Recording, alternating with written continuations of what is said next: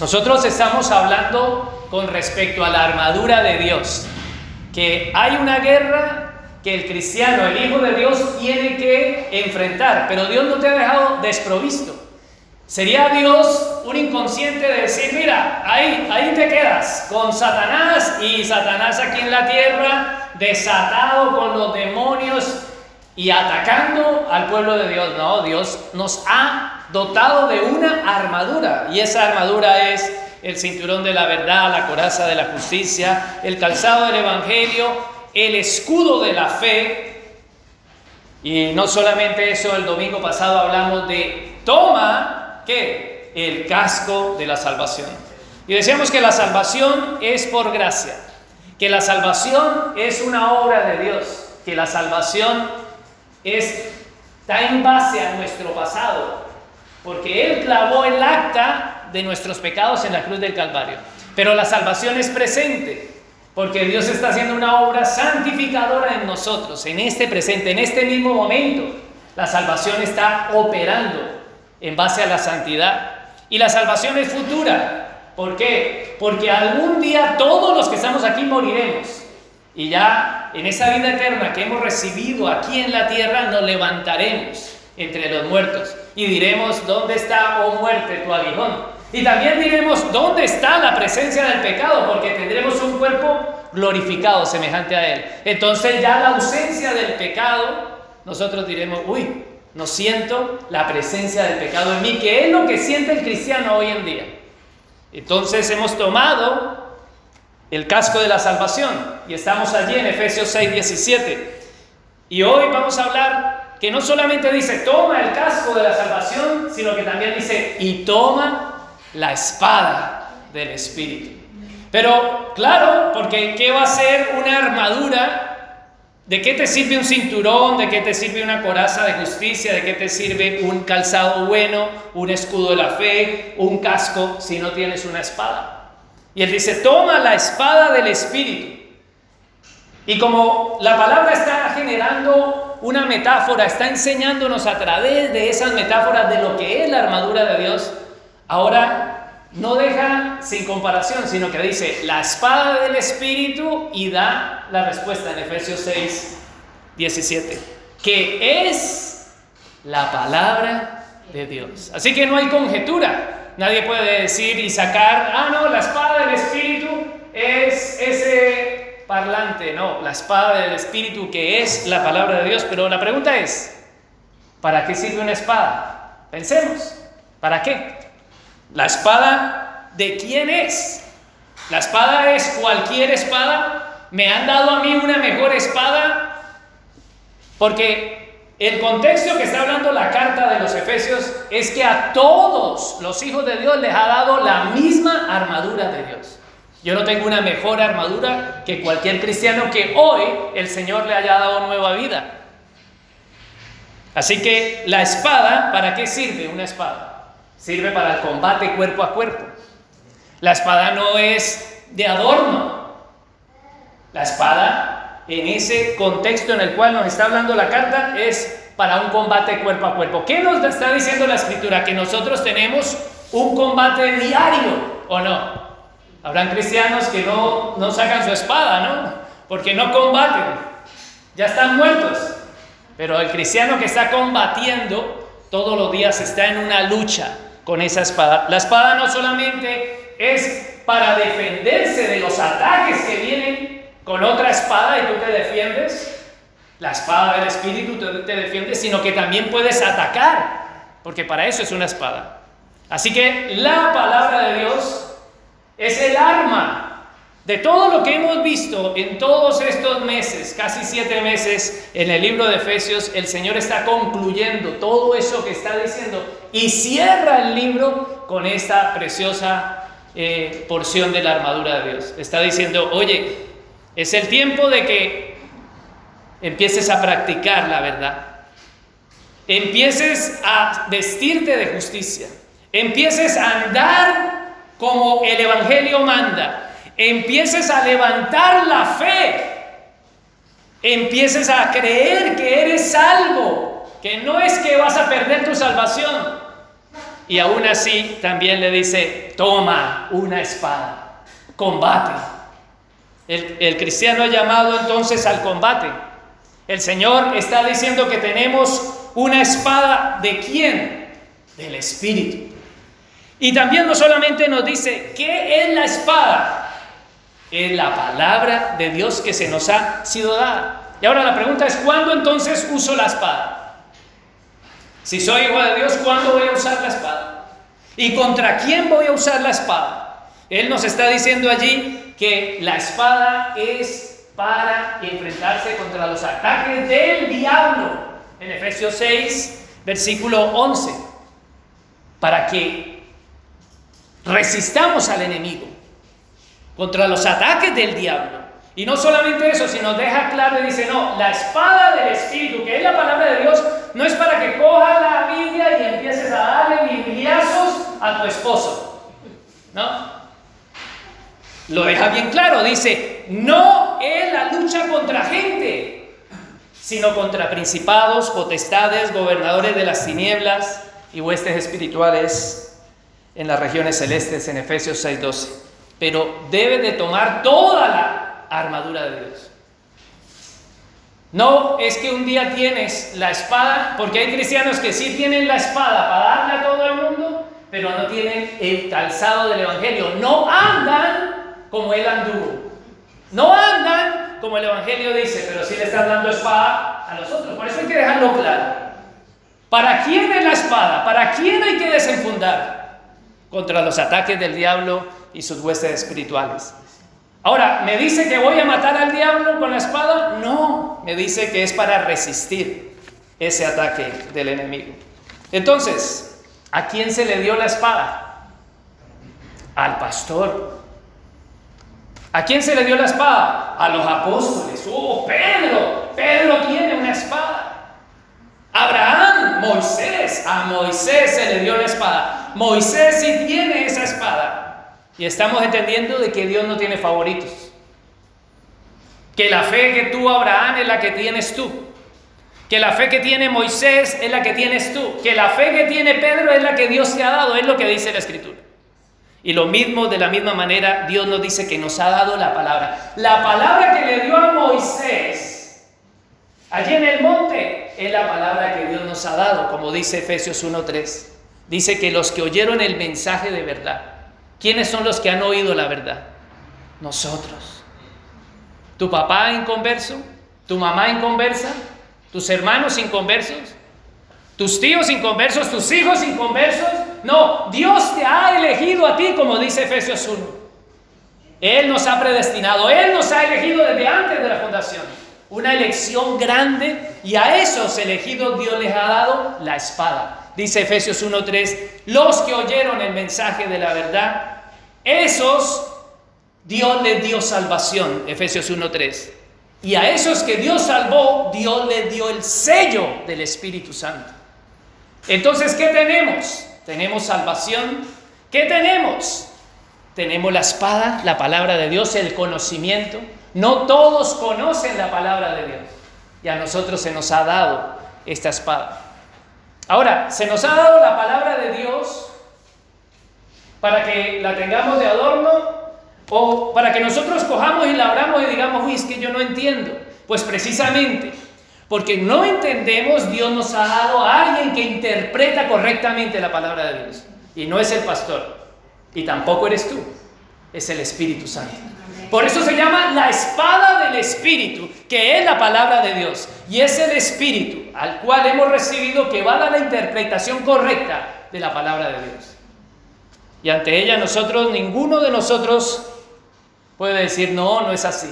¿Y sabe qué pasa? Todos, no hay uno aquí, empezando por mí, que pueda decir que no le hemos dicho al Espíritu Santo, no, la interpretación no es así. Cuando el Espíritu nos está redarguyendo de pecado, nosotros no, no, no es así, no es tan severo. ¿no? Como decía una persona hace unos 15 días, me decía, oh, relájate, relájate en las cosas del Señor. ¿no? Hay que relajarnos, eso es lo que nos llama al mundo. Pero 1.17 de Efesios nos dice que Él nos ha dado espíritu de sabiduría. No solamente nos da la palabra, sino que nos da el intérprete que mora en nosotros para que nosotros no digamos ninguno, yo no entiendo, yo necesito ir al monte, yo necesito ponerme en ayuno y en oración para entender. Es que sabe una cosa, precisamente Él escogió a lo más bruto, vil y despreciable, como dice la Escritura. No llamó a los sabios, llamó a lo ignorante del mundo para que nadie, nadie se gloríe en sí mismo. A ellos fue los que a nosotros nos llamó. Así que este evangelio es para los brutos.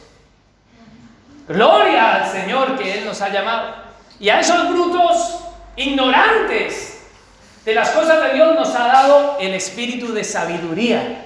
Entonces ya dejamos de ser ignorantes, brutos, para tener un espíritu que nos hace sabios. Y somos sabios ante los ojos del mundo.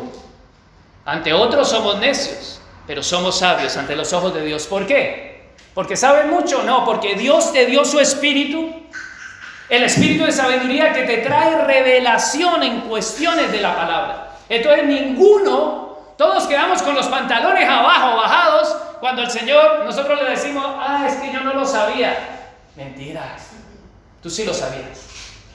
Tú lo que estás es queriendo excusarte en tu pecado. Porque dice la escritura que a, él, a ellos, a los que son salvos, a los que oyeron la palabra, a los que le dio su Santo Espíritu, ese Espíritu les da sabiduría, revelación para conocerlo mejor. Y yo creo que todos los que estamos aquí, si reflexionamos, desde el día en que nosotros conocimos esa, eh, oímos ese mensaje, hasta hoy lo conocemos mejor. Ninguno puede decir que no sé cuántos años lleves en el Evangelio, pero ninguno de nosotros puede decir que todavía en este momento puede decir, ah, yo no es que no lo conozco muy bien, todavía estoy, soy un niño en pañales. No. Él está haciendo una obra en nosotros para conocerlo mejor y lo vamos conociendo mejor a través de su Santo Espíritu. No solamente eso, sino que regeneró nuestro corazón, escribió esta palabra en nuestro corazón iluminó nuestras tinieblas. Él por el poder de la palabra sopló, dio vida en nosotros y nos dio un corazón iluminado para saber la esperanza para cual Él nos ha llamado. Entonces, la palabra del Señor no solamente nos la ha dado el Señor, sino que nos ha dado el intérprete que está morando dentro de nosotros, el Espíritu Santo. Decir que no podemos leer la Biblia porque no lo entendemos es que no han nacido de nuevo. Porque cualquier persona que se ponga a leer la palabra de Dios va a interpretarla correctamente si ha nacido de nuevo y tiene el Espíritu Santo de Dios. No necesita de nadie. No necesita de un maestro. No necesitamos, no necesitan de mí que esté constantemente enseñándole la palabra porque el Espíritu de Dios lo llevará a la verdad. Tomará de lo mío y os lo hará saber. El Espíritu Santo es el maestro que nos lleva a la verdad. Él nos ayuda a guardar la unidad del Espíritu. ¿En base a qué? A la doctrina bíblica, a lo que Dios te está enseñando a través de los tiempos. La pregunta es, ¿Dios te está enseñando algo? ¿Has aprendido algo? ¿Conoces algo mejor de Dios o eres el mismo? No, no eres el mismo. Puedes ver hacia atrás y ver el progreso del conocimiento, de la iluminación, de la sabiduría que Dios ha traído sobre ti, el crecimiento espiritual, la madurez espiritual. Ninguno se ha quedado niño, salvo alguno que lleve unos días de haber conocido el Evangelio. Pero incluso aquel que ha conocido el Evangelio hoy, si hoy dice alguien, oh, yo creo en este Evangelio, esa misma persona ha recibido la salvación en el paquete completo, pasado, presente y futuro. No necesita ir a un curso teológico para conocer la salvación. La salvación no va por conocimiento. Hay pastores que van a ir al infierno con todo el conocimiento que tengan. Hay creyentes, hay miembros, hay congregantes, visitas en esta hora que van a ir al infierno con todo el conocimiento que tienen, si no han sido escogidos y elegidos por Dios.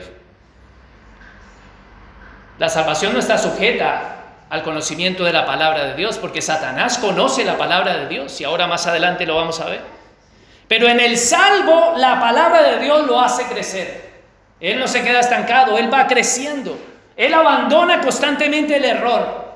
Él está participando en la vida de la iglesia, administrando los dones que Dios le ha dado a los demás, al servicio de los demás, sea el don que Dios le haya dado en la palabra de Dios. Pero entonces yo hacía las preguntas y quisiera volver a leerlas. Tomen la espada del Espíritu, que es la palabra de Dios. Y hemos visto qué es, para qué sirve una espada, de quién es una espada, cuándo usamos una espada, a quiénes se le dio la espada y qué es la espada. La palabra de Dios. Y en Efesios, según mi observación del texto, la palabra de Dios nos ha dado vida. Fue por la palabra de Dios. Porque como leía en Efesios 1, 3, dice, los que oyeron el mensaje de verdad, o sea, la palabra de Dios, han recibido salvación. No solamente la palabra de Dios nos da vida, sino da salvación. Porque dice, por medio de la fe vosotros sois salvos. Y la fe viene por qué? Por el oír qué? La palabra de Dios. Así que la palabra de Dios da salvación. La palabra del Señor ilumina, dice la palabra que él nos ha dado iluminación en nuestro corazón para saber cómo vivir. La palabra de Dios te guía, la palabra de Dios protege tu vida, la palabra de Dios te hace crecer a la imagen de Cristo, la palabra de Dios te ha sacado del error, ¿o no? Pensar que es cierto que todavía estamos viviendo cosas erróneas, es cierto, y para allá vamos. Pero no podemos quedarnos estancados y decir soy un error, soy un mal parido. No, no eres un mal parido. Dios te ha dado vida, entonces no eres un mal parido. Tienes realmente errores en tu vida, caídas en tu vida, pero no puede ser que quedemos enfocados en el error. Algo Dios ha hecho y algo Dios está haciendo en nosotros. Pero hay errores todavía presentes, sí, eso es la santificación. Pero la palabra de Dios nos está sacando del error. Y muestra de ellos, la gran mayoría de nosotros estábamos cargando ídolos, ¿o no? Otros eran ateos, ¿o no? Mi nombre es Jean por Jean-Paul Sastre, un filósofo ateo. ¿Ya? De ahí, cuando nací mi padre, era ateo y me puso Jean-Paul, y me iba a poner Jean-Paul, pero mi madre dijo, no, no, me puso el otro que ya mejor dicho. Así que, ¿de dónde nos sacó Dios? A unos de la ignorancia del ateísmo, a otros de la ignorancia de los ídolos. Nos ha sacado de un error. Tenemos errores, sí, y para eso es la palabra de Dios. O sea, nos saca del error, nos está y nos tiene que sacar del error. ¿Cómo? Pues usando la espada porque Él nos ha sacado del error, pero cuando ya tenemos la palabra de Dios en nuestra vida, nosotros debemos de pelear y salir de muchas cosas que están en error en nuestra vida. Él dice en su palabra que debemos de renovar nuestra mente diariamente. Nos dice que debemos de conducirnos a vivir en la verdad. Si es que la verdad de Jesús te ha sido enseñado, la verdad es la palabra de Dios. Efesios 4:21 dice eso. Sin embargo, también yo creo que todos conocen esta, este versículo bíblico que dice la palabra de Dios es viva y eficaz. Hebreos 4, 12 para que nuestra hermana lo proyecte. Dice que la palabra de Dios es viva y eficaz. La palabra de Dios no es muerta. O sea que te han dado algo eficaz y vivo. Y eso eficaz y vivo es lo que tú necesitas para el error. No otra cosa. Ya vamos a ver las otras cosas que muchas veces utilizamos, pero es la palabra de Dios, la espada del Espíritu, que tú tienes que sacar para salir de tantos errores, que tú mismo tienes que salir de esos errores viendo la palabra de Dios. Eso sí es eficaz, no otras cosas. Dice que es más cortante que toda espada de dos filos. ¿Qué hace? Penetra hasta partir el alma y el espíritu, las coyunturas y los tuétanos, o sea que la palabra de Dios no solamente tiene el poder eficaz, sino que tiene un poder exacto, un bisturí exacto, que es tal su precisión que corta nuestra alma y nuestro espíritu. Coyunturas y tuétanos, eso ningún cirujano lo puede hacer. La palabra de Dios puede hacer esa operación en nosotros. Esa operación es para el creyente, no para el muerto, no para el mundano, no para el religioso, no para aquel que está cargando ídolos, no para el ateo, es para su pueblo. Eso es lo que hace la palabra de Dios. La palabra de Dios dice que discierne tus pensamientos y que también pone en evidencia las intenciones de tu corazón. Oh, cuando dice discierne, no solamente eso, sino que descubre tu pensamiento. Descubre, deja, la palabra de Dios deja. Nosotros queremos como engañar con nuestros pensamientos a Dios, pero la palabra de Dios a través del Espíritu viene y dice, ¡ah! Y te queda descubierto. No. O la intención, ay, mira, mi intención era buena. No, la palabra de Dios viene y actúa y dice, no, tu intención no era buena. Tú lo que querías era pecar. Entonces, el discernir los pensamientos y las intenciones del corazón, ¿de quién es la obra? De la palabra de Dios. ¿Quién lo va a aplicar? El Espíritu Santo que mora en ti. ¿Qué va a coger el Espíritu Santo? La palabra de Dios que mora en ti. Va a empezar a trabajar, a operar, a quitar todo eso que hay en tu mente y en las intenciones eh, de tu corazón. Corta con precisión. Examina. La palabra de Dios examina tu pensamiento. La palabra de Dios te pone en juicio. Te juzga la palabra de Dios. Es la palabra de Dios la que te juzga. Y muchos de nosotros muchas veces hemos estado en esta operación, si es que eres nacido de nuevo. Si hay alguno aquí que dice, no, a mí no me está haciendo esto, la palabra de Dios está muerto en delitos y pecados. Pero si la palabra de Dios te ha hecho sentir eso, te has sentido juzgado cuando has pecado, examinado, dice, oh, es verdad, oh, esto es pecado. Cuando te descubre, dice, uy, ¿qué estoy haciendo? ¿O no? Entonces Dios está haciendo una obra en ti, ¿te das cuenta? Eres salvo. La gracia ha venido sobre ti. Hay sabiduría en ti. Y las intenciones de nuestro corazón son despejadas a través de la palabra. Pero hay un enemigo, es Satanás. Satanás, ¿qué va a atacar? Nuestro pensamiento. Satanás, ¿qué va a atacar? Las intenciones de tu corazón los deseos que hay en tu corazón, pero ¿qué es lo que Dios ha dispuesto en ti? ¿Qué ha puesto en tu mano? La palabra de Dios. ¿En dónde va a atacar Satanás? En tu mente y en tu corazón. ¿Qué va a atacar? Pues yo quisiera hablar un poco sobre si en lugar de nosotros estar usando la palabra de Dios, empezamos a basarnos en nuestras intenciones, ¿ya? Nosotros en intenciones decimos, ¿será que voy a la congregación? No voy. Si voy, parece en el chavo del 8, no voy. Esas son intenciones. Entonces después se pasa la hora, Señor, tú conocías mis intenciones. Yo quería ir, pero la palabra de Dios dice, no os dejéis de congregar. Entonces descubre todo. Te juzga, te examina y quedas totalmente al descubierto. Nosotros no podemos vivir por las intenciones del corazón. Tampoco podemos vivir por los pensamientos, porque ahí es cuando somos heridos entonces. Cuando tú te dejas gobernar como cristiano, nueva criatura, hijo de Dios, hijo del Dios viviente, aquel que ha sido salvo, si tú te sigues gobernando por tus pensamientos y tus intenciones de tu corazón y no vives la vida que Dios manda conforme a la palabra de Dios, tú vas a ser herido por Satanás.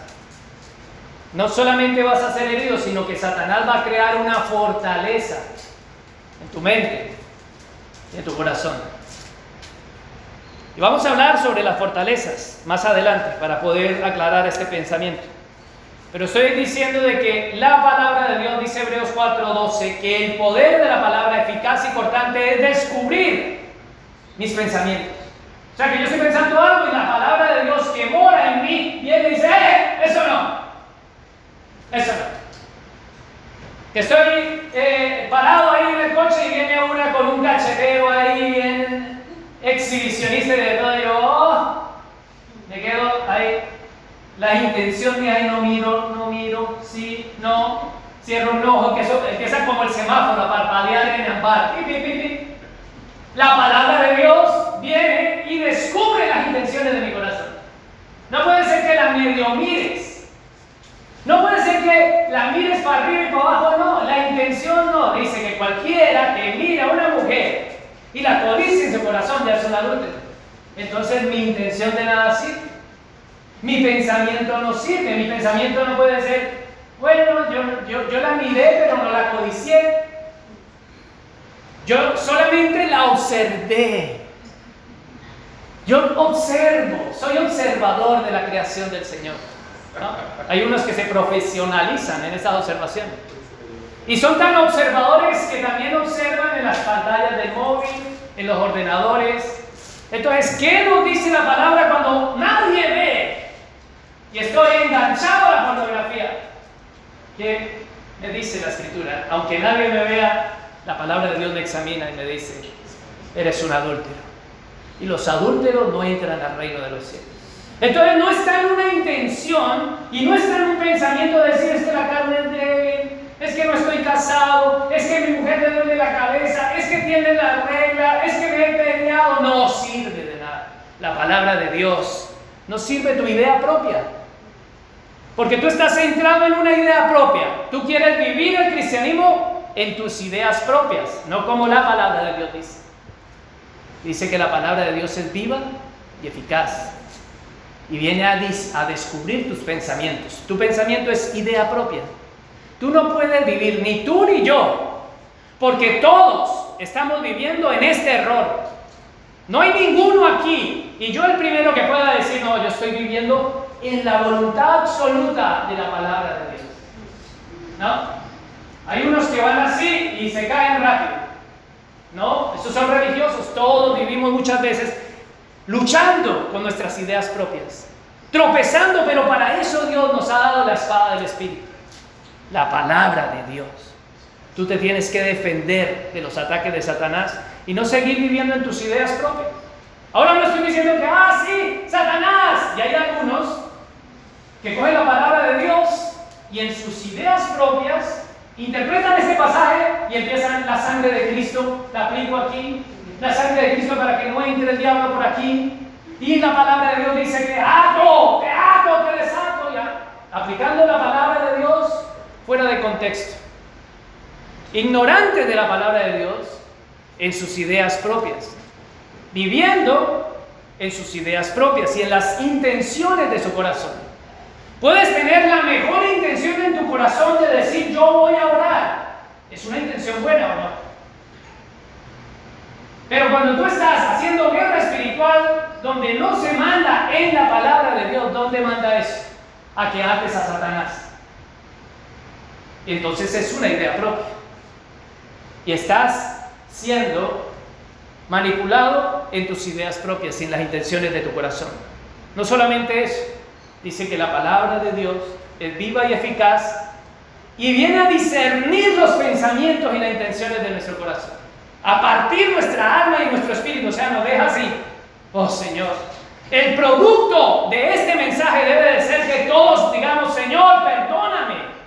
Tu palabra tiene poder. Tu palabra me ha puesto en evidencia. Tu palabra ha traído luz a mis tinieblas. Pero hay algunos que viven en sus pensamientos ¿Sabe cuál pensamiento es? Las especulaciones. Hay algunos que son muy buenos en la especulación de sus pensamientos. Dios nos manda no a especular en nuestro pensamiento, sino a vivir en la palabra de Dios. A enfrentar a Satanás en la palabra de Dios, pero especulan. Dice, ah, yo tuve un sueño. Anoche tuve un sueño y mueven hasta la cabeza. horrible, horrible el sueño. ¿O no? No solamente un sueño, sino que estaba y una visión vino. A otros se les ha parecido un ángel también. Sí, el ángel de los mormones vino y le dio el libro del mormón. Y de ahí salen los mormones. Y son especulaciones cuando la palabra de Dios es aquello que debe de regir tu vida, no las especulaciones, no tus sueños, no tus visiones, no ángeles y no una revelación. No, no existen esos. Uy, tengo una palabra de Dios para ti. Y a veces hacen así. Dicen, uy, mira, mira los, los pelos de gallina. Una revelación. Y te hablan cosas que tú dices, pero ¿quién me está diciendo? Es la palabra de Dios, no especulaciones. No podemos recibir y seguir recibiendo especulaciones de todo el mundo. Sueños, interpretaciones, visiones, ángeles, revelaciones, no. ¿Dónde dice en la palabra de Dios? Por eso eso es, toma la palabra de Dios. Eso es hacerle frente en la palabra de Dios. ¿Dónde dice eso? Eso es una especulación. Hay algunos que se quedan en el razonamiento, que también está en el pensamiento. Estoy hablando de que la palabra de Dios viene a discernir nuestros pensamientos, donde en el pensamiento están las ideas propias, en el pensamiento están las especulaciones, en el pensamiento está el razonamiento. Y llegamos a razonar y a decir, llegamos, estamos leyendo y decimos, ¡Oh! entonces eso es lo que significa. Y tomamos una conclusión en una supuesta suposición. O sea, me explico, es un pensamiento sin fundamento bíblico. Y el único que lo ve es esa persona. Dice, aquí dice la palabra. Y ahora, el resto, no, eso me lo ha revelado Dios a mí. Y eso es un razonamiento a personas que están concluyendo en suposiciones. Aquí me parece que dice. Y yo creo eso.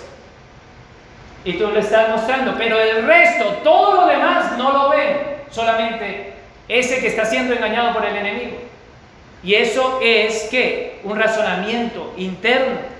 Y debemos de enfrentar con la palabra de Dios. Lo que yo vea, tú lo tienes que ver. Por eso nuestro deber aquí es de enseñar la palabra de Dios. Y todos traen su Biblia, todos leen, todos apuntan, todos vuelven a leer y a escuchar los mensajes. Y si yo digo algo que no es acorde a la palabra de Dios, lo que tiene que hacer la iglesia en general es llamarme la atención y decir, no, tú no estás. Estás desviando. ¿Cuántos pastores se han desviado?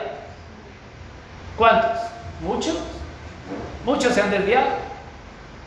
Pero sin embargo, le vamos diciendo amén a todo. Amén. Amén porque suena como que está hablando de Dios. Amén. No. La palabra de Dios no se puede coger a una interpretación personal. Yo no puedo decir lo que veo aquí es mío, es que tú no lo ves. Me viene una pareja y me dice, digo, sí, es que tú, tú no tienes la sabiduría que tengo yo, Tú tienes que pedirle al Señor. Mujeres han sido abusadas por pastores porque ellos solamente ven. Pero las personas ignorantes son abusadas espiritualmente. Y eso es lo que quiere Satanás. Seguir especulando en tu mente, especulando en tus razonamientos, especulando en tus especulaciones, por, porque valga la redundancia, y en tus ideas propias. Te vienen colocando. ¿Qué vas a hacer? dice, toma la espada del Espíritu, que es la palabra de Dios. Pero ¿quién toma la palabra de Dios?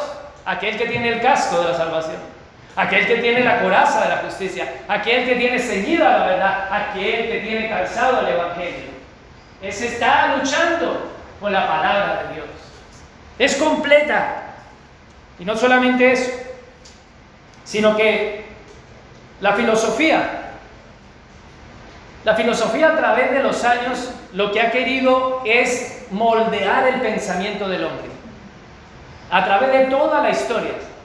Desde Platón, Aristóteles, Arquímedes, si empezamos a ver esas bases de fundamento de pensamiento, La gente leía a Platón, Aristóteles, Arquímedes y empiezan a escuchar y dicen, ay, pues es verdad. ¿Tú qué estás siguiendo? ¿Qué está dirigiendo tu vida? Ideas propias, especulaciones, sueños, visiones, ángeles, revelaciones de algún pastor, profeta, apóstol ungido del Señor, que tú no lo ves, pero si Él lo dice tendrá que ser, porque ese es hijo de Dios, porque tú no tienes sabiduría para discernir. Pero Immanuel Kant, que es un filósofo, trajo la idea en el tiempo pasado de que debemos de pensar por nosotros mismos. Nosotros debemos de piensa, rechaza el dogma y busca la razón práctica. Tú tienes que razonar. O sea que no es lo que Dios dice, sino que Dios te dice una cosa, pero tú tienes que decir, oye, ¿qué es lo que me estás diciendo? Eso es lo que dice Immanuel Kant. Y no solamente Immanuel Kant, sino que también después vino Charles Darwin y dijo que tú venías del mono, que tú eres no es que seas mono de, bonito, ¿no? Como dicen aquí en España. ¡Qué mono! No, sino que Charles Darwin vino y dijo que descendíamos del mono. Eso es un pensamiento filosófico que ha moldeado el pensamiento del mundo o no. Que algunos de nosotros llegamos a pensarlo, eh, tuvimos que estudiarlo y debemos de estudiarlo, pero se dan cuenta que somos atacados en dónde? En nuestros pensamientos y eso conduce nuestra forma de vivir. Y así a través de la historia desde Aristóteles también podemos ver a Carlos Marx. Carlos Marx viene y dice, Dios no existe. Y toda la generación de ese tiempo fue afectada en su pensamiento. O sea que Satanás viene a qué? A atacar tu mente y las intenciones de tu corazón. Y si estuviéramos en el tiempo de los filósofos, en estos que estoy diciendo, por ejemplo, en Carlos Marx, Dios no existe, muchos serían afectados, ¿ah? porque eso es lo que dice el mundo. Ah, pues sí, Dios no existe. Después viene Federico Nis y dice, Dios ha muerto. O sea, que uno dice, no, no existe, y el otro lo mató. Y aún así, después sigue Simon Freud. Y él dice, no reprimas tus deseos. Y eso es hace poquito. Ese para algunos lo alcanzamos, o sea que no estoy hablando de mucho tiempo, ¿vale? Hay, algunos que ya han estado ahí con el padre del psicoanálisis. Y Simon Freud nos dice, no reprimas tus deseos, estás reprimido. Y dice que lo que tú haces es por lo que te ha pasado, no porque eres pecador, que es lo que dice la palabra de Dios, sino que no, son tus deseos reprimidos y que salen por las consecuencias. Y por eso él explica el comportamiento que tú tienes. Tú eres así porque tus padres te pegaron no porque eres pecador, que es lo que dice la palabra de Dios. Cuando viene la palabra de Dios nos dice, no, tú eres pecador, pecador te parió tu madre. O sea que no naciste en mono, naciste siendo pecador. Ya mamaba la teta y estabas pecando cuando tomaban leche. Entonces, cuando la palabra de Dios viene, descubre todos esos pensamientos filosóficos también. Y después viene Albert Einstein y le preguntan, ¿crees en Dios? Y él dice, yo creo en el Dios de Spinoza. Entonces, es una persona, es una evidencia, y todos, claro, el Dios de Spinoza, ¿y qué es lo que dice Spinoza? Entonces, la pregunta es, ¿crees en Dios? ¿En cuál Dios? Es el que nosotros debemos creer. Porque la espada del Espíritu es la que debemos de desenfundar, tener el conocimiento pleno, emplearla correctamente, porque nuestros pensamientos están siendo atacados en nuestras intenciones. Y la filosofía ya no existe, ¿no? Ya ciertamente no tenemos a esta gente, a Federico Nietzsche, a Carlos, a Charles Darwin, lo enseñan a nuestros hijos en los institutos, lo hemos aprendido en las universidades, pero la filosofía todavía no se ha ido. Porque ahora está en la música.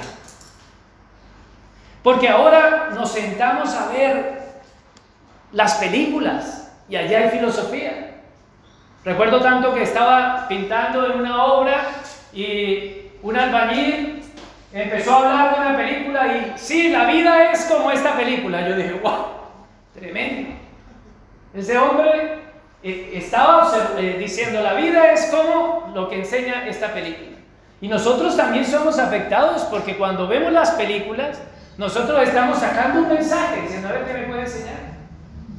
Pero ¿de qué nos estamos llenando nuestra mente? Yo no estoy diciendo que está mal ver películas o series, claro, mira todas las que quiera. Yo vivo, veo series, veo películas y los géneros que sean menos pornografía. Pero eso no es lo que rige mi vida. No es el pensamiento de mi conducta. Ay, a mí eh, los vengadores me han dicho que un gran poder conlleva una gran responsabilidad. Hombre, puede sonar bonito, puede tener una base ética, lo que dice Spiderman, ¿no?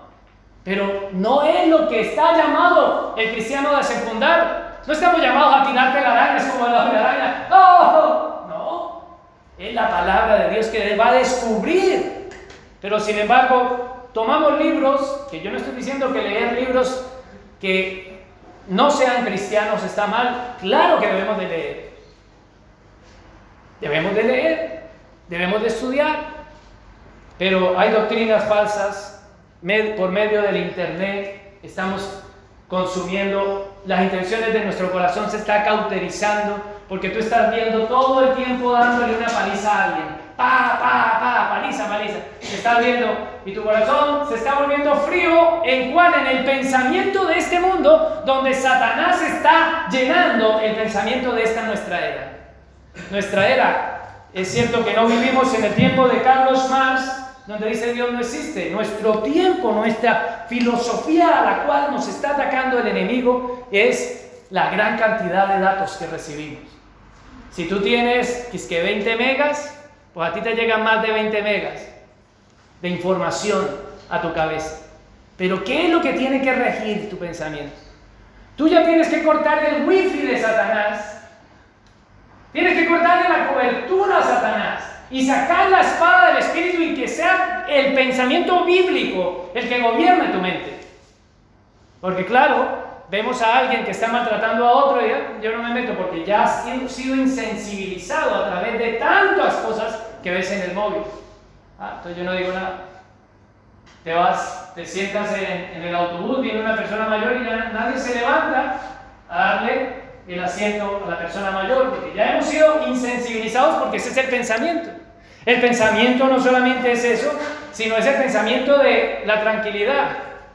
Voy a descansar, ¿Y cuál es tu forma de desconectar? No es la palabra, sino cogiendo el móvil y viendo TikTok, viendo Facebook, viendo YouTube. Yo no estoy diciendo que ver eso es malo, yo lo veo, yo lo consumo. No seamos religiosos.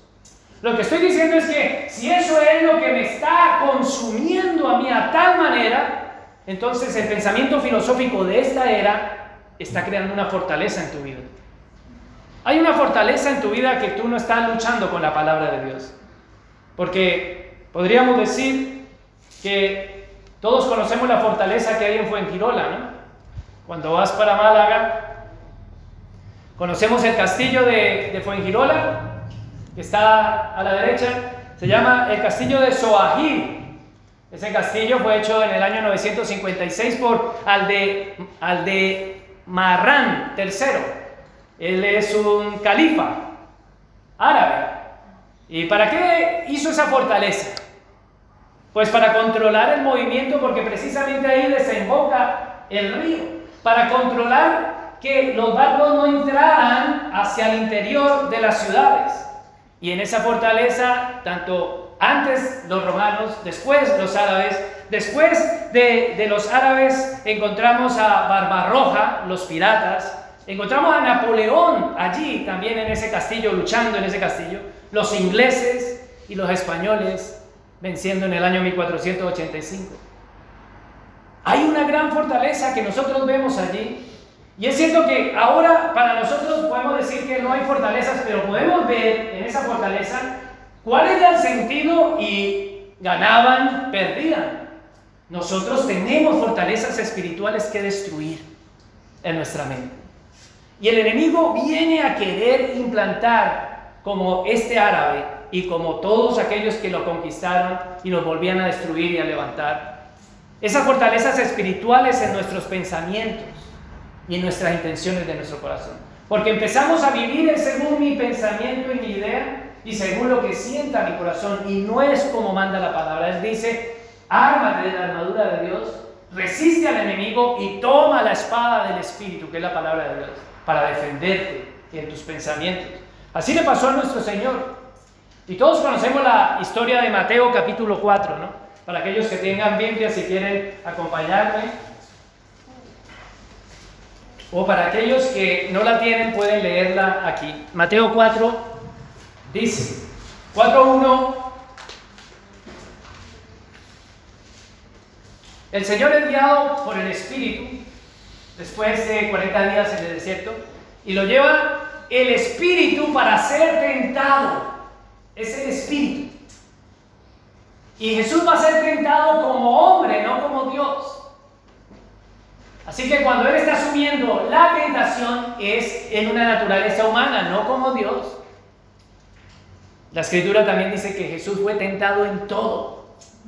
En todo, cuando estamos hablando de todo, no quiere decir que fue tentado en la pedofilia. ¿Vale?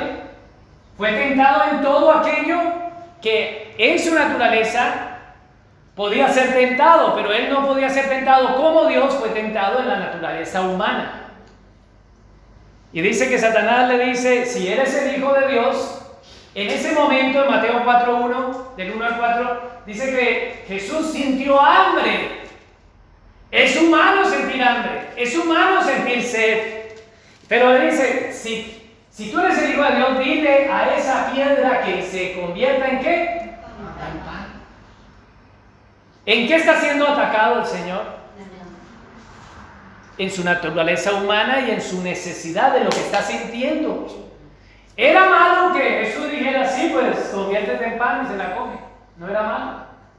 Pero sin embargo, lo que podemos ver allí es que no está basado en lo que Él está diciendo que ese pan, sino en la duda que está colocando, si tú eres hijo de Dios.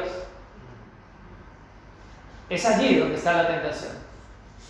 Y ahora, no solamente eso, sino que le ataca su necesidad. Él viene a atacar tu necesidad. El diablo sabe que tiene hambre. Entonces viene y dice, ah, ¿tiene hambre? Toma, papito, un dono. Entonces tú estás a dieta y te pone un dono. O sea que somos atacados en nuestras necesidades. Tú tienes un problema con la pornografía y te pasan todas ahí. O sea, no va a pasar una monja delante de ti. Van a pasar todas ahí. Tienes un problema con robar y te ponen ahí a administrar dinero.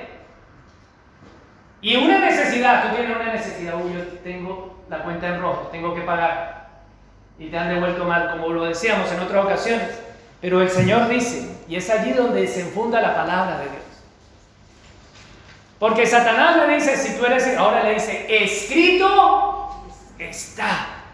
Eso es, toma la espada del Espíritu que es la palabra de Dios. Escrito está, no solo de pan vivirá el hombre, sino de toda palabra que sale de la boca de Dios. ¿De qué vives tú?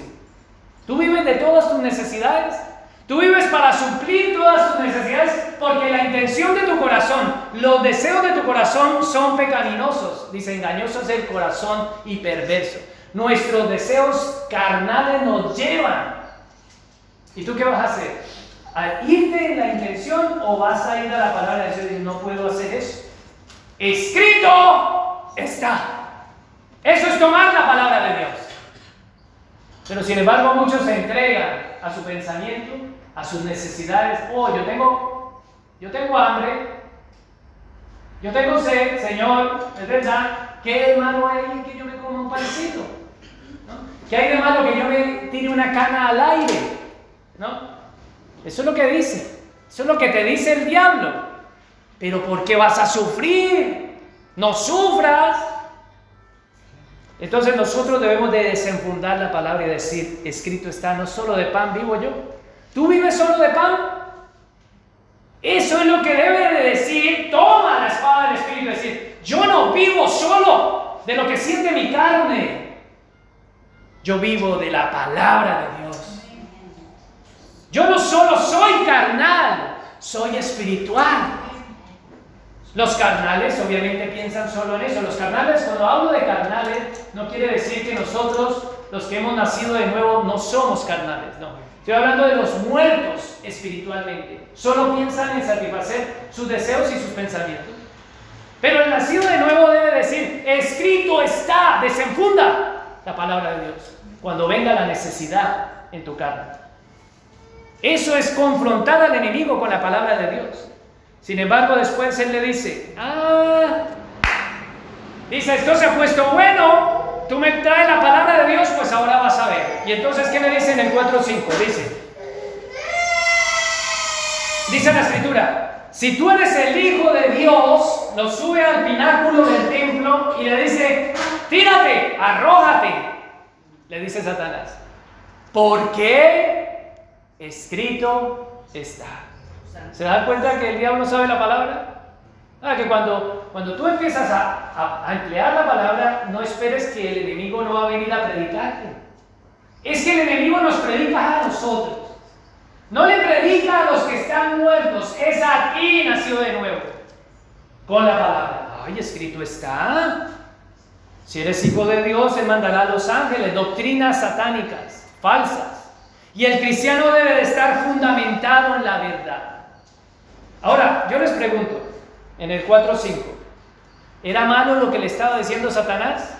No, porque él está citando la escritura le está diciendo algo que sí puede pasar. Pero le está diciendo, tú pídele una prueba a Dios. Porque cuando tú te lances y la gente vea la manifestación de los ángeles atrapándote para que no tropiece tu pie, pues entonces todos se van a postrar, el mundo entero se va a postrar ante ti. Entonces Satanás trae una mala aplicación a nuestras vidas. Y muchos cristianos viven aplicando mal la palabra de Dios. ¿Por qué la aplican mal? Porque no entienden el contexto de la palabra. Por eso es importante entender el contexto. Y el Señor sí le dice, no, no, no, no. Escrito está también, le dice en su palabra. No podemos poner a prueba a Dios. Y cuando nosotros tenemos una dificultad, una prueba, ¿quién metió en el desierto y hacia la tentación? ¿Quién fue que guió a Jesús hacia ti? El Espíritu. El Espíritu, Satanás no puede venir a nosotros como perro por su casa. Él no puede entrar y entra. ¿Qué pasa? Y le da una patada al mueble ni nada. No. Nosotros estamos vallados por la presencia del Señor. El enemigo no puede acercarse si el Señor no lo permite. Y seremos llevados por el Espíritu a un momento de prueba en que nosotros debemos decir, escrito está. Pero en medio de la prueba, se dan cuenta que Él está diciendo, si tú te tiras y te estás creyendo, vas a ver la salvación. Él enviará a los ángeles. Él le dice, yo no puedo poner a prueba a Dios. Pero nosotros en medio de la dificultad queremos poner a prueba a Dios. Ay Señor, responde. Responde. Llévatelo. Llévatelo. Empiezan a decir, llévate a mi marido llévatelo ya contigo, ¿no? O llévatela, no solamente. No sé si esas son las oraciones que más escuchen. Llévatela, ¿no? No, porque en medio de la prueba de una enfermedad, nosotros queremos, el enemigo dice, ay, pero no es que Dios, pídele una manifestación a Dios. Tiene cáncer, que se manifieste el poder de Dios y nosotros no podemos poner a prueba. Entonces, el acto que Dios nos está enseñando a través de su palabra es decir, no puedo poner a prueba al Señor. El enemigo viene a ofrecerte los placeres del mundo y te dice, oye, todos póstresen aquí, póstresen ante mí. Le dice a, Jesús, póstrate y te daré todas las cosas de este mundo. Y él le dice, escrito está, por tercera vez, al Señor tu Dios adorarás y solo a Él servirá. Entonces, ¿qué es lo que está empleando nuestro maestro? La palabra de Dios. ¿Qué está empleando el enemigo? La palabra de Dios. ¿Qué está atacando el enemigo? Nuestro pensamiento, nuestras necesidades.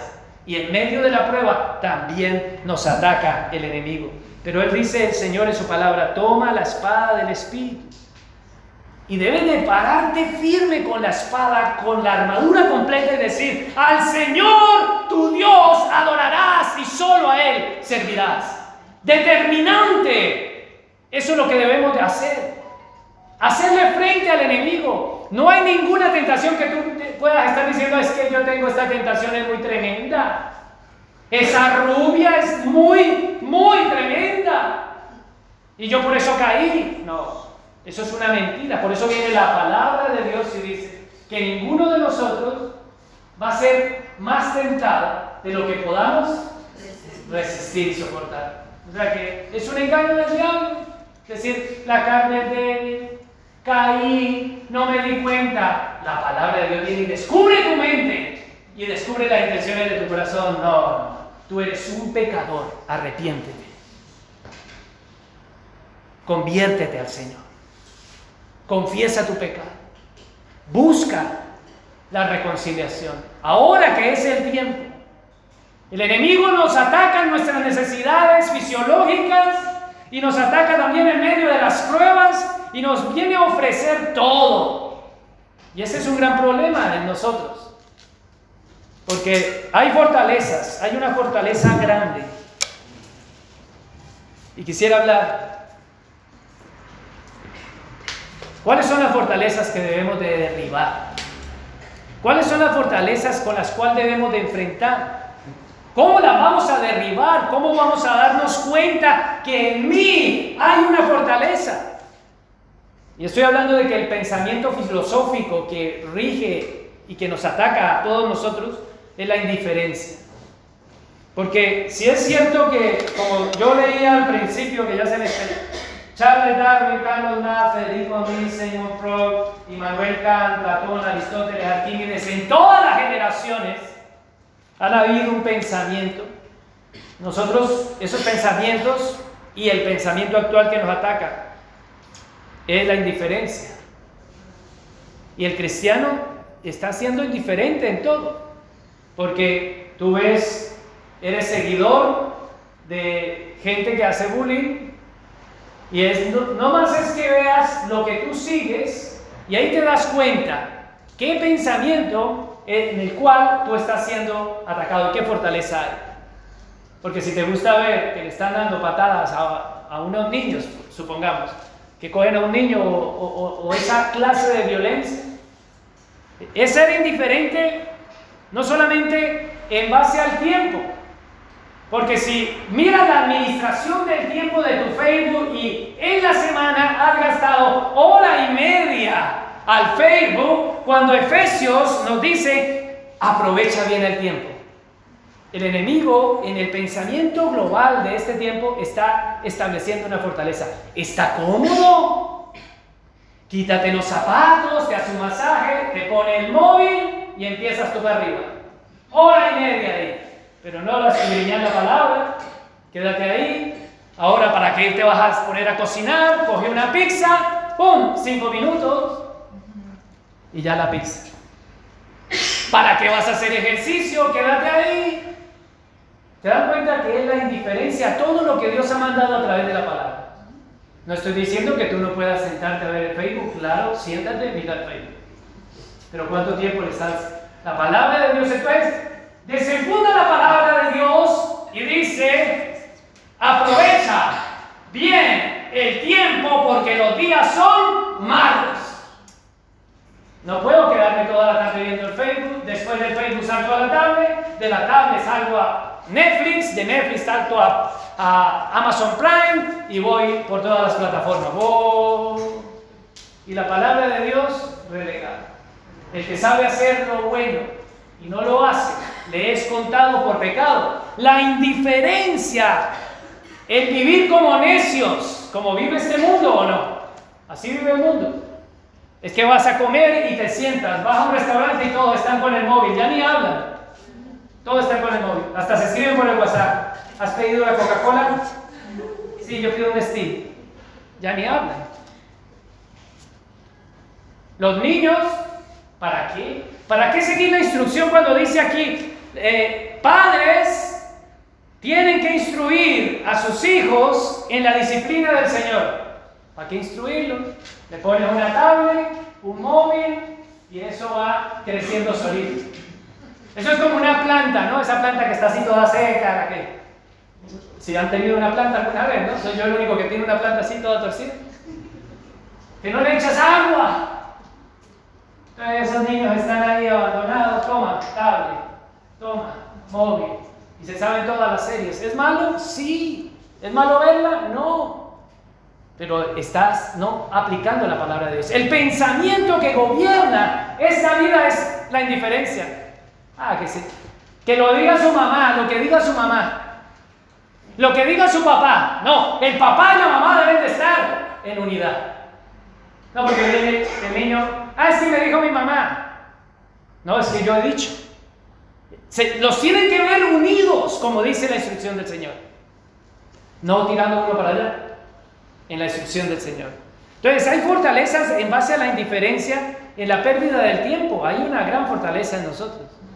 Hay una indiferencia a vivir como necios, a la pasividad y a la pereza. No hay ejercicio, todos cogemos el coche, no hay ejercicio, hay gran obesidad, no es mi caso, pero hay gran obesidad para que hacer ejercicio. Y después las consecuencias, y son fortalezas cuando el Señor dice a los perezosos, trabaja y no robes, porque es más fácil ir y robar, ¿a qué voy a trabajar si robo a otro? Pero aquí dice la escritura que no robes. También la escritura a los perezosos le dice, despiértate, tú que duermes, incluyendo a los que están en este momento dormidos. Despiértate, tú que duermes. Y estamos que la palabra de Dios es la espada del Espíritu que discierne nuestros pensamientos y la intención de nuestro corazón. No podemos decir, ay Señor, cuando vaya al estudio bíblico, pues aprenderé las respuestas. No me ha dado tiempo. No me ha dado tiempo de contestar las preguntas. Tú sabes que no he tenido tiempo de contestar las preguntas. Gran mentira. Mentira del diablo. Porque si miras la administración de tu tiempo en el Facebook y en las redes sociales, vas a ver que sí has tenido tiempo. Dios nos da 24 horas del día. Claro que tenemos tiempo. Y la palabra de Dios viene y se abre hoy y nos deja mostrar tantas fortalezas de indiferencia, de pasividad, de pereza, cuando Él nos dice, trabaja con entusiasmo, en Efesios 6, 7. Pero nosotros, según lo que nos dice el mundo, vamos a trabajar. Si yo soy pintor, para aquellos que no lo sepan. Si no está el jefe y llega el jefe y empieza a mover, hola jefe, y empiezas a trabajar. Eso no es lo que manda la escritura. Ese es el pensamiento que gobierna a los demás, porque si tú eres cristiano, los demás están coalicionando hacia esa actitud. Ay, ven, quédate aquí, no hagas. No hagas nada. Ni te quedas ahí. No estoy diciendo de que no vas a poder tener un tiempo de descanso. Pero estoy hablando de gente que se echa todo las ocho horas y no produce nada. Y aquí está diciendo que los esclavos deben de someterse a sus jefes, dice el contexto de Efesios. En este caso no somos esclavos, pero sí somos gente que trabaja por un salario. Y el pensamiento del mundo de los demás es, ah, sentémonos, tiene pereza. Claro que sentimos pereza. ¿Quién no siente pereza? En este momento sentimos pereza. Porque estamos en la carne, la pereza no es mala.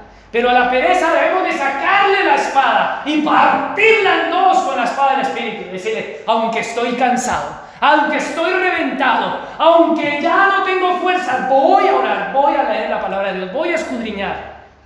Y no solamente eso, voy a aplicar la palabra del Señor.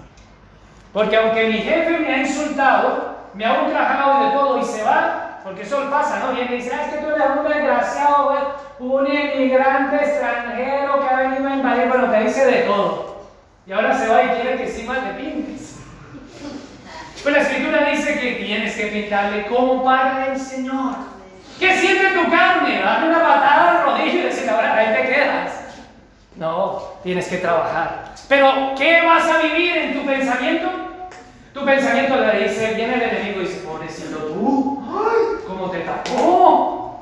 Ay, pobrecito tú, lo que te ha dicho, no trabajes, no seas tonto, que no está, que no te ve, róbale, hazle, véngate. Esa es una fortaleza. Desenfunda la espada. Ese es el contexto, la permisividad. Somos permisivos a todo. Ay, sí, no pasa nada. Ay, sí, no pasa nada. Ay, sí, no pasa nada. Cuando dice Efesios 5, 17, no actúes sin pensar.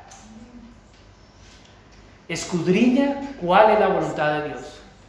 Tú no puedes decir así, como decíamos cuando estábamos en Efesios 5, 17, salir y decir, ay, ¿para dónde es que voy? Después, bueno, te devuelves para la casa, ah, ya sé. No, lo que nos dice la escritura es que en nuestra mente debemos de estar totalmente centrados con un objetivo. ¿Cuál es la voluntad del Padre? Esa es la espada. O sea que la espada no es solamente decir que escrito está. La espada del Espíritu es hacer lo que escrito está. No hacer lo que la intención de mi corazón me manda. Porque la intención que le mandaba su corazón era comer el pan. Y dijo, no comeré pan, porque estoy comiendo no solo de pan, dijo. No voy a probar a Dios, voy a confiar en Él. Voy a hacer cuando Él quiera. En el Getsemaní, Él dijo, Padre, si es posible, líbrame de beber esta copa, pero no se haga mi voluntad, sino la tuya. Él sufrió, claro que sí. Él sufrió dolor en la cruz, claro que sí pero decidió pagarlo y eso es lo que llama el Señor a todo su pueblo, a tomar la espada del Espíritu. Pero hay gente que tiene otra fortaleza que es la depresión, deprimidos, como dice el contexto, en toda la carta que estamos viendo. Yo estoy citando varios, varios versículos, no lo estoy leyendo, pero lo estoy citando. En Efesios 4:31 dice, quítese de vosotros toda amargura y hay una fortaleza de depresión. Se levantan y se miran y dicen, ay, qué feo estoy. Nunca se ven bonitos en, el espejo, nunca. Nunca hay un cielo despejado. El enemigo está totalmente atacando esa depresión y creando una raíz de amargura, una desconfianza. Van caminando y van cogiéndose, ay, de pronto me caigo. Viendo a todo, a todo lo que le rodea desconfianza del mañana, desconfianza del presente. Ay, si nos cae una, una bomba, y si Putin nos tira una bomba, y si un yihadista, entra ahora y se inmola aquí, ¿yo para qué voy a ir? ¿Y para qué voy a ir a la congregación porque de pronto pillo el coronavirus? Y sí, y sí, fortalezas, gente con una fortaleza de depresión, de tristeza, una tristeza que está ahí ahondada cada vez más. Gente triste totalmente. Nunca pueden sonreír, a pesar de que tengan todo. El enemigo ataca aquello que estamos sintiendo. Es cierto que podemos estar tristes porque hemos perdido a un familiar. Claro, pero debemos de aceptar la voluntad del Padre. Porque escrito está, ¿o no? Podemos estar tristes porque eh, estamos recibiendo una enfermedad, claro, pero vamos a renegar de Dios. ¿Dónde está tu Dios? Pídele un milagro. Y la fortaleza de la depresión. Ahora el negativismo, otra fortaleza. Negativos para todo. El enojo. ¿Qué? Bla, bla, bla. ¿Pero qué te pasó? Yo solamente estaba diciendo una cosa y el enojo. La ira la gritería, la maledicencia, negativos para todo. Nadie se quiere juntar con él. Vamos, no, no, no. Yo voy solo, mándeme a mí solo. Prefiero ir a trabajar solo. ¿No han conocido gente negativa? Pero ese pensamiento que rige en el mundo, el enemigo quiere venir a implantarlo sobre sus hijos. Por eso el Señor dice, quítese de vosotros toda amargura, desconfianza, enojo, ira, gritería, maledicencia.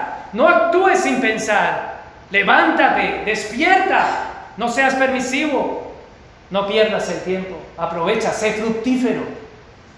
Por eso la gente vive aburrida. ¿Qué hago? No sé. Y hasta le escribe a otro en el móvil, ¿qué estás haciendo? Nada. ¿Qué hacemos? No sé. Nunca saben. No tienen un proyecto de vida. Dios nos ha dado vida y vida en abundancia. Y Él dice que esa vieja vida debemos de despojarnos y vivir la vida que Dios nos ha dado. Eso es desenfundar la espada del Espíritu. Eso es destruir las fortalezas. Y para concluir, en estos minutos que me quedan, quisiera que abriéramos la escritura en 2 de Corintios 10, 5. O vamos mejor, 2 de Corintios 10, versículo 3. ¿Lo tienen?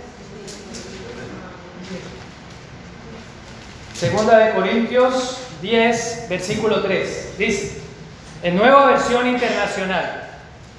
Pues aunque vivimos, ¿en dónde vivimos? ¿En dónde vives? ¿En dónde vives? Porque aunque, aunque andamos en la carne, en la nueva versión internacional dice, porque aunque vivimos en el mundo, No libramos batallas como lo hace el mundo. Entonces, ¿tú dónde estás? ¿En el mundo? ¿Vives en el mundo o no? Porque lo dice la escritura. Entonces, no estoy diciendo de que ya no hagas nada de lo que el mundo hace, porque si no, nos volvemos asépticos, ¿no? Decimos, ah, pues yo ya no uso el móvil, pues yo ya no conduzco porque eso es malo, yo ya no veo la televisión, ¿no? Eso no es lo que estoy diciendo a la luz de la palabra.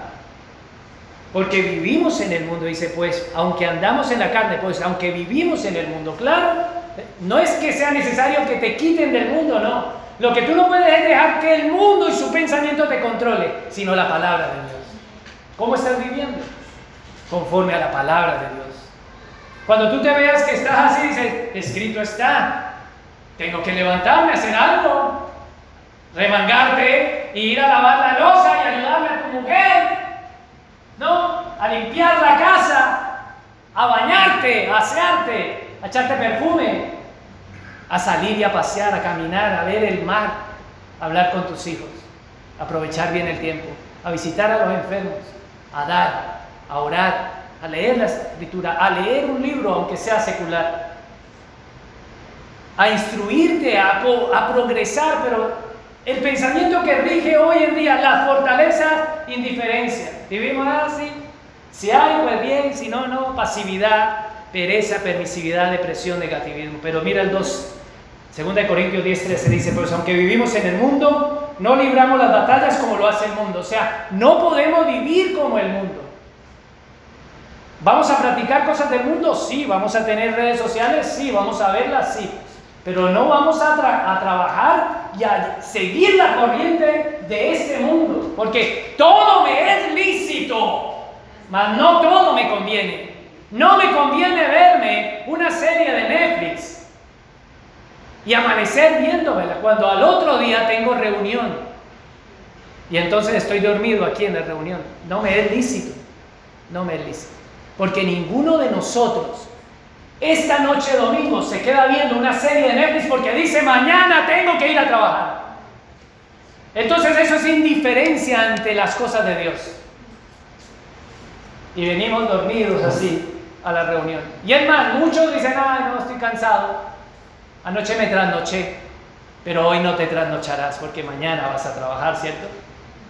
Eso es una fortaleza que está siendo sembrada en tu mente y en la intención de tu corazón. Y la palabra la desnuda dice, eres un perezoso, eres un negligente. Lo que dice Romanos es que en lo que requiere diligencia, tienes que ser ferviente en espíritu.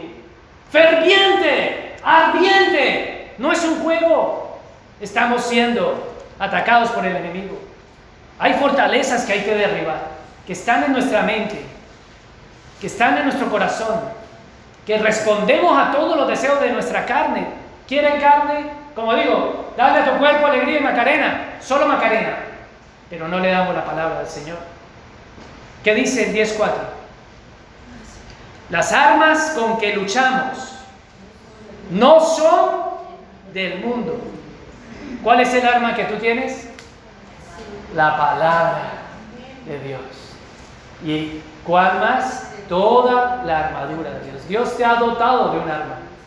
Tú tienes que ejercitar esa arma. No puedes ser un cristiano que sea pasivo. Un cristiano pasivo en sus dones. Ay, pues yo no sé qué don tengo. ¿Cuántos años llevas en el Evangelio? Pues yo llevo 30. Es que no estoy hablando de un servicio aquí, sino el don que Dios te ha dado es tu esposa, es tu esposo, es tus hijos, es tu padre, es tu madre, son tus nietos, son tus sobrinos, son tus vecinos, son todo lo que está rodeado. Porque toda dádiva y todo don perfecto proviene de quién? Del Padre de las luces. Esos son dones, regalos de Dios. ¿Cómo lo estás administrando? ¿De una forma indiferente, pasiva? ¿Y cómo estás administrando la palabra de Dios? Pues dice, las armas con que luchamos no son del mundo, sino que tienen, ¿qué tienen? Tienen el poder divino para derribar las fortalezas. Solo la palabra de Dios nos puede mover de la indiferencia. Solo la palabra de Dios nos puede sacar la pereza que se nos mete al cuerpo. Pero no puedes decir cuando yo sienta, oraré. Señor, es que todavía no siento. Cuando yo sienta, me entregaré a leer la palabra. Pero es que estamos siguiendo el Evangelio en base a nuestras intenciones. ¿Y qué dice la Escritura? Que la palabra de Dios vino fue a cortar nuestro pensamiento y nuestras intenciones. Dios no está esperando que tú sientas, que tú pienses y que tú tengas intenciones, sino que tú respondas. Que tú respondas a la orden de Dios. Por eso Él dice que cuando tú respondes con la espada, dice, yo tengo hambre, quiero comer, pero no solo de pan vive el hombre. Yo voy a tomar un tiempo porque vivo también de la palabra de Dios. Estoy en el mundo, claro que me comeré una paella, pero también algún día ayunaré de paella y tomaré la palabra de Dios. Este es el alimento nuestro, diario, todos los días comes. Hay unos que ya les salieron la pancita de la felicidad, como se ríen mis hijos, dicen, ay, tú no eres flaco, mira la pancita, un flaco con curvas, mejor dicho. Pero debemos de ponernos en ayuno espiritual.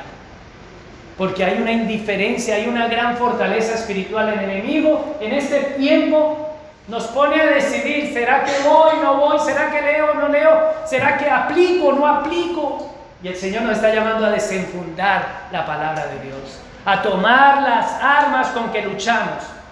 Porque tienen poder divino, dice 1.5, 10.5 sino que tienen poder divino y esas derriban las fortalezas. El 5, 10, Destruimos, ¿qué? ¿Qué destruye la palabra de Dios? Argumentos, el 10.5. Derribando argumentos. ¿Y cuáles son los argumentos? Las ideas propias, los sueños que tú tienes, Dios me ha dicho, las revelaciones, el sentir, el sentir, ay, yo siento que todavía no es tiempo de leer la palabra. Yo siento que no voy a ir.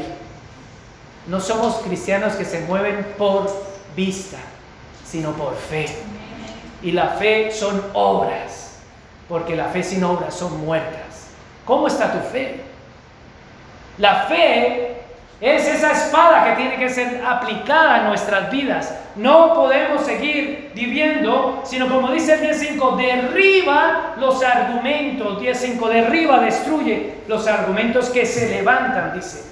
Y toda altivez que se levanta contra el conocimiento de Dios. Satanás viene a levantarse una fortaleza en tu vida. Es lo único que puede levantar. ¿Vas a ser tentado? Sí. ¿Dios lo va a permitir? Sí. ¿El Espíritu te va a guiar? Sí. ¿Qué vas a hacer? Desenfunda la palabra de Dios. Defiéndete. Y contraataca. Resiste. Mantente firme. Pelea la buena batalla. No puedes seguir herido. Dios te ha dotado de fortaleza y de poder. No puedes seguir con ideas propias, especulaciones, razonamiento, filosofía, música, ay, esta canción lo que me dice, esta música, este libro, esta película, esta serie, la ciencia dice esto. No, somos los que vivimos por la palabra de Dios. Y ahora termino 10.5. Destruimos argumentos, toda altivez que se levante contra el conocimiento de Dios y ¿Y qué tienes que hacer? Llevando cautivo todo pensamiento para que se someta a Cristo. Entonces, cuando te venga esa que te está pasando por el semáforo, tú lleva ese pensamiento de la intención y el deseo de tu corazón a la obediencia. Cuando te vengan a ofrecer que toma dinero, tú lleva ese pensamiento a obediencia de Cristo. Eso es tomar la espada del Espíritu. Porque el enemigo va a venir como río contra ti. Como león rugiente a devorarte. Pero Él dice, humillaos pues bajo la poderosa mano de Dios. Y Él os exaltará cuando fuere el tiempo. Claro que vamos a ser echados en la fosa de los leones. Claro que vamos a ser echados en el Coliseo romano. Claro que vamos a ser perseguidos. Se van a burlar de nosotros. ¿Qué vamos a hacer? Seguir la corriente del mundo, ja, sí, yo no soy, no te conocen como cristiano. Él dice, pelea la buena batalla. Toma la espada del Espíritu, que es la palabra de Dios, en una aplicación correcta. Lleva cautivo todo pensamiento, toda flecha que el enemigo lance, toda lanza todo machetazo o espadazo, como le quieras llamar, tú tienes que contrarrestar y decir, escrito está. Al Señor tu Dios adorarás y solo a Él serviré. Cuán dulces son a mi paladar tus palabras. Son más dulces que la miel a mi boca. De tus preceptos adquiero entendimiento. Por eso aborrezco la senda de la mentira. Tu palabra es lámpara a mis pies. ¿Qué estamos haciendo con la palabra de Dios? Es tiempo de levantarnos con la armadura del Señor, sabiendo que la victoria es nuestra. Que mayor es el que está en nosotros que el que está en el mundo. Que de aquí, de hoy, de este momento en adelante, la historia se cambia en tu vida. Esa fortaleza no la puedes creer más. Y decir, no, es que tú eres un caso perdido, no. El Señor derriba las fortalezas en. Si el justo cae siete veces, siete veces el Señor lo levantará. Pongámonos en pie y vamos a orar. Padre, te damos gracias, Señor, por bendita y santa palabra.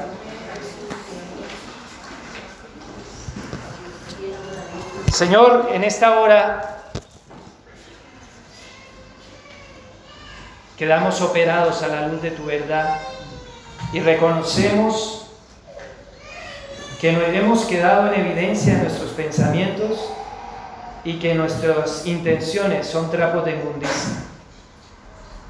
Toda intención es perversa en nuestro corazón y queremos, Señor, acudir a tu Espíritu Santo para que Él sea quien tiene el control, que podamos vivir resistiendo al enemigo. Y no solamente citando la palabra de boca para afuera, sino que podamos decir, escrito está en los actos de mi vida. Los demás lo miran, por sus frutos me conocen, porque soy la palabra viviente, porque me ven, soy la luz del mundo y la sal de la tierra porque manifiestan mis obras a los ojos de los hombres, porque vivo para tu gloria, Señor. Gracias, Padre, por una victoria tan grande. Gracias porque en esta hora tú has derribado argumentos en mi vida, fortaleza, Señor, y he quedado desnudo ante ti para en ti encontrar salvación.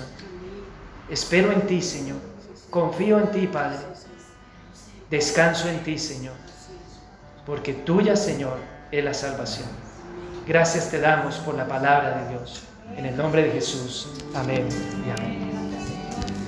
Quedamos despedidos para aquellos que quieran irse y vamos, los que quieran quedarse, vamos a cantar una canción más. El Señor los bendiga.